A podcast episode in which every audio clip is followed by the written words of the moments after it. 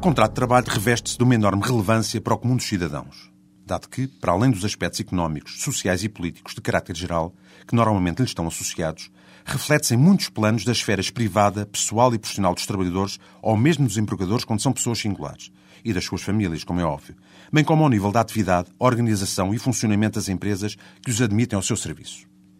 O contrato de trabalho é, por outro lado, em termos jurídicos, de uma complexidade assinalável, não só pela sua duração. Como sabemos, a maioria da nossa população ativa ainda está ligada ao seu empregador por um vínculo efetivo e duradouro, que ainda para muitos é o único que conheceram,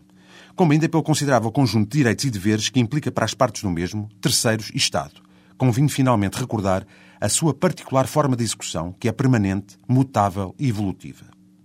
Ouve-se, no entanto, há muitos e largos anos, repetidamente dizer que o direito de trabalho está em crise, pois a realidade que justificou o seu aparecimento já não existe. Talvez essa afirmação se explique, entre outras razões, pela circunstância do contrato de trabalho ser o primeiro a sofrer os efeitos das crises económicas e sociais que desde há algumas décadas se vêm sucedendo no mundo. Dado o primeiro remédio é que os empresários lançam mão, ser o de emagrecer o seu pessoal. Pensamos que, apesar desses arautos pessimistas e coveiros do direito de trabalho, este conhece no nosso país, e não só, um redobrado interesse por parte dos juristas e de outros centros do saber, até porque se descobrem novas áreas de estudo e intervenção que extravasam mesmo as fronteiras do contrato de trabalho, como é o caso, entre outras, dos direitos de personalidade do trabalhador. Hoje, publica-se legislação e discute-se nas obras doutrinais e nos tribunais de todo o mundo ocidental questões que se prendem com a liberdade de expressão e de religião dentro da empresa por parte dos trabalhadores. O seu direito à imagem, à utilização dos meios informáticos e à preservação da privacidade dos mesmos, à tutela da sua vida pessoal,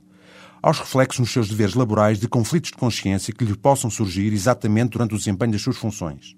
à luta contra a discriminação em razão da raça, etnia, orientação ao género sexual, religião professada, bem como o assédio sexual ou não, o mobbing, etc. Até à próxima semana.